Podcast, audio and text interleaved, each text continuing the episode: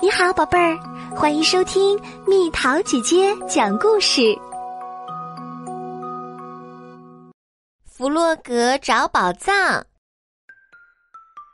抓紧点儿，小熊，快点把早饭吃完。弗洛格说：“今天我们要去挖宝藏。”挖宝藏？小熊问：“这是什么意思？”你跟我来就明白了。弗洛格说：“我们要挖一个很深的洞。”他解释说：“我们要挖啊挖，直到找到宝藏。可要是没有宝藏怎么办？”小熊问。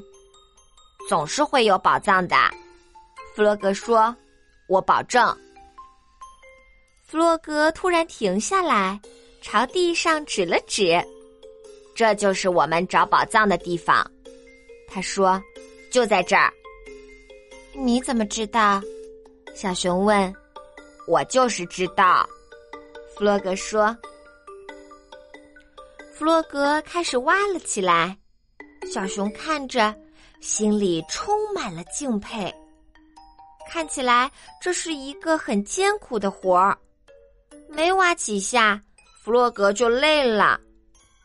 现在轮到你啦，小熊。他说：“小熊吃不准，但还是接过了铲子。他开始勇敢的挖起来，可是铲子对他来说太大太重了，这可不行。”过了一会儿，弗洛格说：“按照这个速度，我们永远都找不到宝藏，还是把铲子给我吧。”于是，小熊看着弗洛格挖洞，弗洛格越挖越深，小熊都快要看不见他了。弗洛格，小熊喊道：“有宝藏吗？”“没有，还没有。”弗洛格的声音从地下深处传来：“小心，小熊，一块石头出来啦！”可是小熊没听见，它朝洞里探过身去，然后它掉进了洞里。就这样，他们坐在了又深又黑的洞里。我饿了，小熊说：“我要回家。”我们回不了家，弗洛格平静地说：“这个洞太深了，我们爬不出去。”我们被困住了，小熊开始哭起来。我们要永远待在这里了。他流着眼泪说：“我再也不能和老鼠去钓鱼，野兔也会想我的。”弗洛格也害怕了，他不知道怎样安慰小熊。勇敢点，小熊，他说。我们来大喊救命，肯定会有人听到。于是他们喊了又喊，可是没有人来。然后弗洛格又想到了一个办法，我们来唱歌吧。他说：“我们来唱一首坐在洞里的歌，鼓舞我们自己。”月亮升起来了，夜幕降临了。弗洛格和小熊唱啊唱啊，一直唱到累得睡着了。虽然他们离自己温暖的小床那么遥远。第二天一大早，鸭子出门散步时，偶然碰上了一个沙堆。多么奇妙啊！他惊叫起来：“昨天这里还没有这个呢。”然后他看到了那个洞，就去找小猪。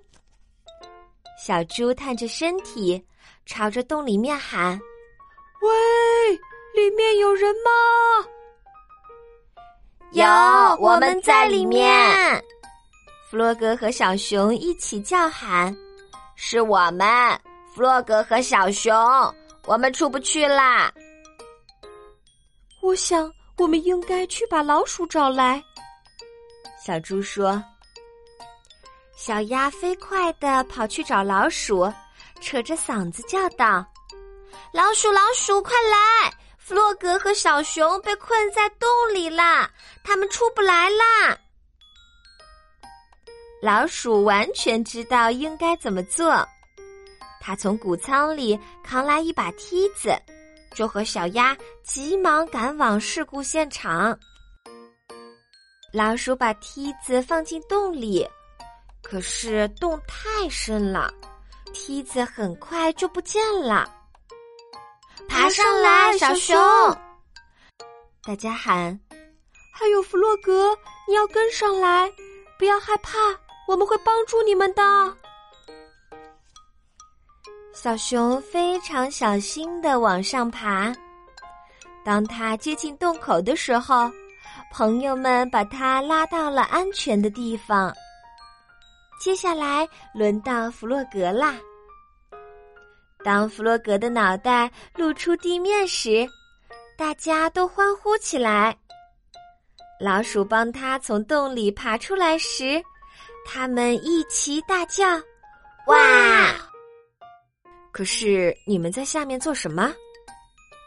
野兔焦急的问：“这么深的洞也太危险了，我们必须马上把它填上。”都怪我，弗洛格轻声说：“我答应小熊我们会找到宝藏，可是这里什么都没有。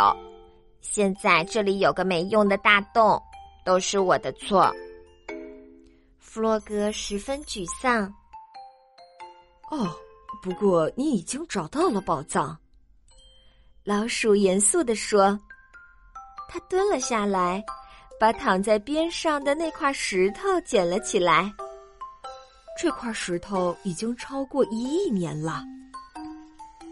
他用袖子不停的擦着那块石头，直到把它擦亮。然后他把石头递给了弗洛格。弗洛格不敢相信自己的眼睛，高兴的眉开眼笑。谢谢你，老鼠。他自豪地说：“不过我觉得这是小熊的宝藏，我要把它送给小熊，因为它那么勇敢，而且我也答应过他。”